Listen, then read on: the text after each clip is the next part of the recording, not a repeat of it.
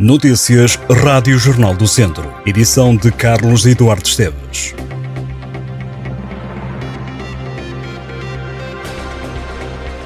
Sábado com muito desporto para acompanhar. No handball, o Académico de Viseu de fronte às 6 da tarde a equipa do Futebol Clube do Porto. O jogo conta para a jornada 17 da Primeira Divisão.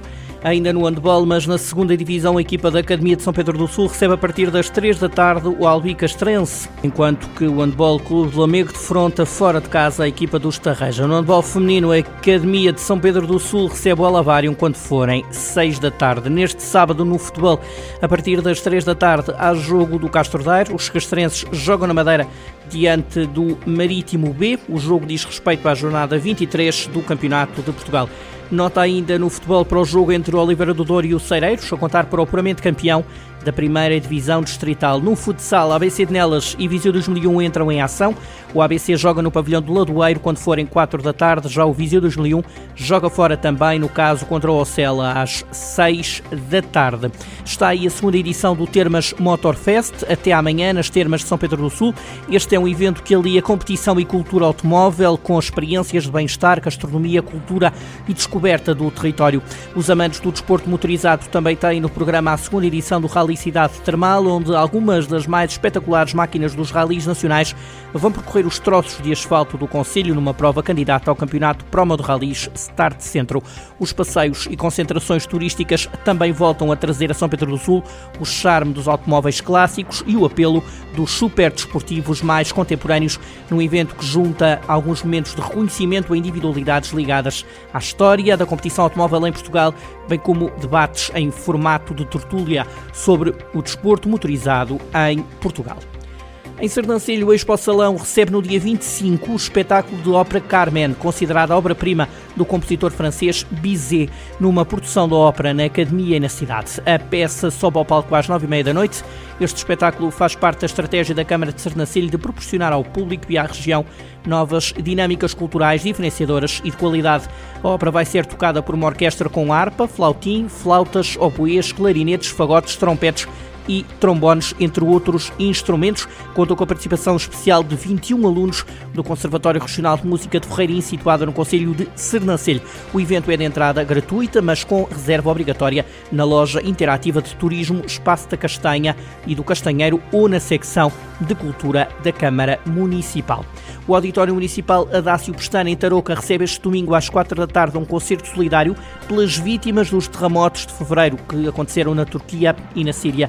Através da Unicef, o valor angariado reverterá na totalidade para os hospitais que acolhem e tratam desde então as crianças vítimas dos sismos, muitas das quais ficaram órfãs. Um sismo de magnitude 7,8 na escala de Richter atingiu o sudeste da Turquia e o norte da Síria no dia 6 de fevereiro. Seguiram-se várias réplicas que causaram a morte a mais de 50 50 mil pessoas. Está então marcado este concerto solidário, domingo, 4 da tarde, em Tarouca.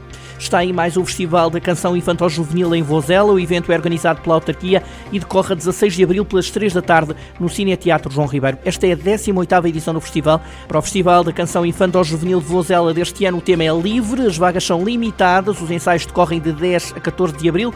Os interessados em participar poderão inscrever-se até ao dia 31 de março presencialmente na Biblioteca Municipal ou através do endereço de e-mail biblioteca.cm-vozela.pt.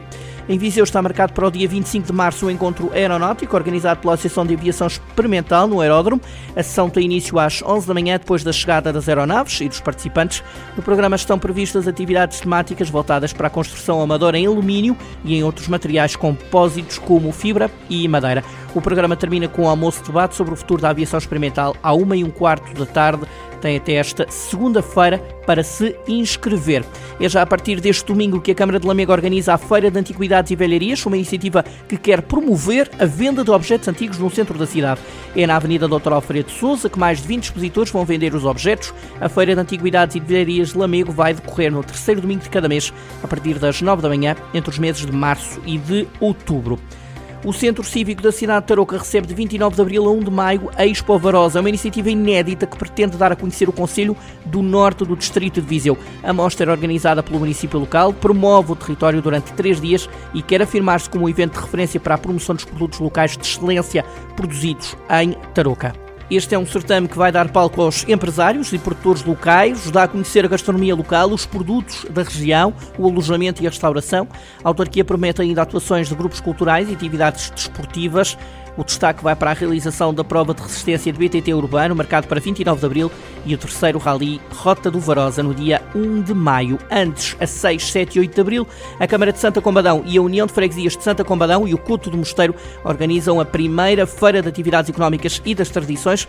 O novo certame coincide com a oitava mostra das Bruinhas de Santa Columba, na altura da Semana Santa. Uma tenda coberta com mil metros quadrados, a instalar junto ao largo do município, vai servir de palco, juntando a vertente expositiva com a gastronomia gastronomia, degustações, oficinas e um programa de animação. Já a Mostra das Bruinhas de Santa Columba reforça a promoção de uma das iguarias mais tradicionais do Conselho e que está sobretudo associada à época da Páscoa. Os transeuntes poderão ver a bruinha a ser confeccionada ao vivo.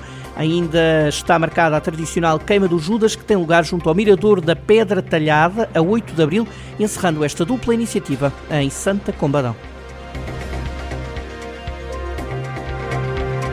Estas e outras notícias em jornaldocentro.pt.